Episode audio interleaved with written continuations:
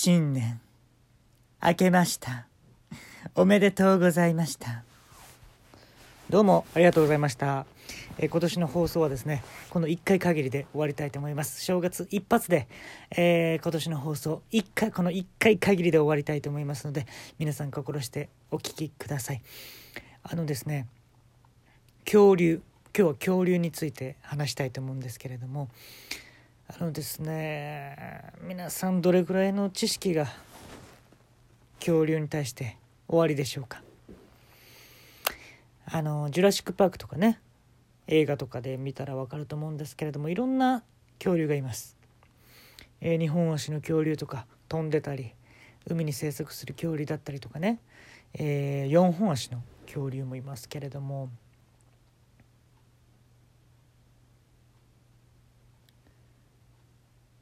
まあこれねちょっと皆さんなかなかね見落としがちな点は恐竜ってメスがいるってこと結構忘れてません？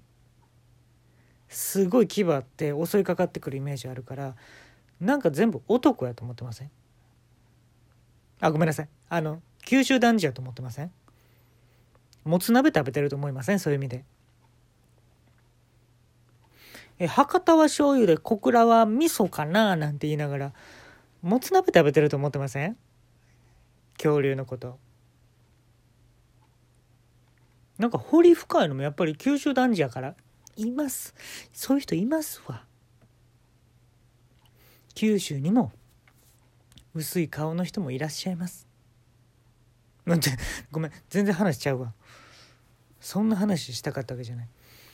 あのね恐竜なんですけれども日本足の恐竜いますよね？ティラノザウルスとか。もともとはあれだったんですよ。日本足から始まった。で、えー求愛ダンスするんですね。オスはメスに対して。これって今の動物でもそうだと思うんですけどもオスがメスに対して求愛ダンスをする時にあのーまあ顎をねしゃくれさせてこう顔を立体的に見せるっていうのはもちろん知られてると思うんですけれどもあのね尻尾あるでしょ？尻尾をえーっと自分の股を通して股間の方に持ってきますね。で自分でその尻尾を持ってなんか寒風摩擦みたいにその股間をこすりつけるんですよ。でしゃくれさせてね。そのしゃくれさせるっていうとこまではみんなわ分かってると思うんですよ。うん、であの自分の股間をこうこすりつけてですね尻尾で。でやっぱりあのザラザラでしょ？恐竜の肌肌感っていうのはね。だからなんかこう気持ちいいんですって。ええ。であの求愛ダンスなのかこれはっていうのが途中から分かんなくなってきてまあ本意を失ってるっていう状態ですよね。であのもうなんか自分が気持ちよくなっちゃってみたいなことを言ってましたわ前。自分が気持ちよくなっちゃってねっていうのをやってたらあのもうやっぱそっぽ向かれます。何しとんねんって話じゃないですか。メスの恐竜はもうどっか行っちゃったらあのね元祖オーバーリアクションなんですよね恐竜っていうのは。でそっぽ向かれた瞬間に膝から崩れ落ちます。2本足の恐竜ね「うわ!」って言って膝から崩れ落ちたらボーンって膝への負担がねものすごいかかるの分かる？ものすごい大きくてすごい体重なのが全部膝にくんのよ失恋するたびに。だからあのー化石店とか行ったらね恐竜の化石店とか行ったら膝のね化石は結構ボロボロなことが多いです。ティラノザウルスとかはねその日本足の恐竜っていうのはそういうのが多い。で、まあ、何万年かの進化があってこれを改善せなあかんなと。失恋をねするたびに膝がボロボロになってたらあのー続かへん正直。で、えーこれから分かれたのが飛ぶようになったんですよ恐竜が。なんで飛んでんのかなと思いませんでした？恐竜が。あれって自分の膝を壊したくない恐竜が飛び出したんですよ。もう恋をしなくてもいい膝を守りたいっていう種族が飛び出したんです。プテラノドンとかそうですよね。でえー、っと海に生息してる恐竜っていうのも同じ理由です。飛べなかった。でも泳げた。そして膝を壊したくなかったっていう恐竜が海で生息するようになりました。ね？何のねやねん。ね？それはわかるでしょ？でこっからなんですよ。え恐竜がその、えー、隕石が当たったか、えー、氷河期で滅んだかここ、まあ、ちょっとねはっきりしないところなんですけれども、まあ、そこまでは続いてたわけですよね恐竜の歴史っていうのは。で次の進化っていうのがやっぱね一番大きかったっていうことなんですけれどもえっとね恋をしたいけど膝への負担を減らしたいっていう恐竜が4本足に進化したんですよ。トリケラトプスとかね、えー、そういう4本足の恐竜っていうのは、えー、恋をしたいんですもうそれは決まってますと。ねその空に飛んでる恐竜とか海に生息してる恐竜っていうのはもう恋をしなくていいっていう恐竜なんですよ。とにかく膝を壊したくないっていう恐竜なんですね。で、えー、4本足の恐竜っていうのは、えー、恋をしたいんだけど膝への負担勘弁ってことなんです。ティラノザウルスの化石とか見たらもうぐちゃぐちゃです膝が。うん。それを見て4本で、ちょっとずつ崩れていけば膝への負担が少ないと。ほんでなごめんなさいねちょっと友達に話すような感じで「ほんでなほんでやなあ言うてんですよ。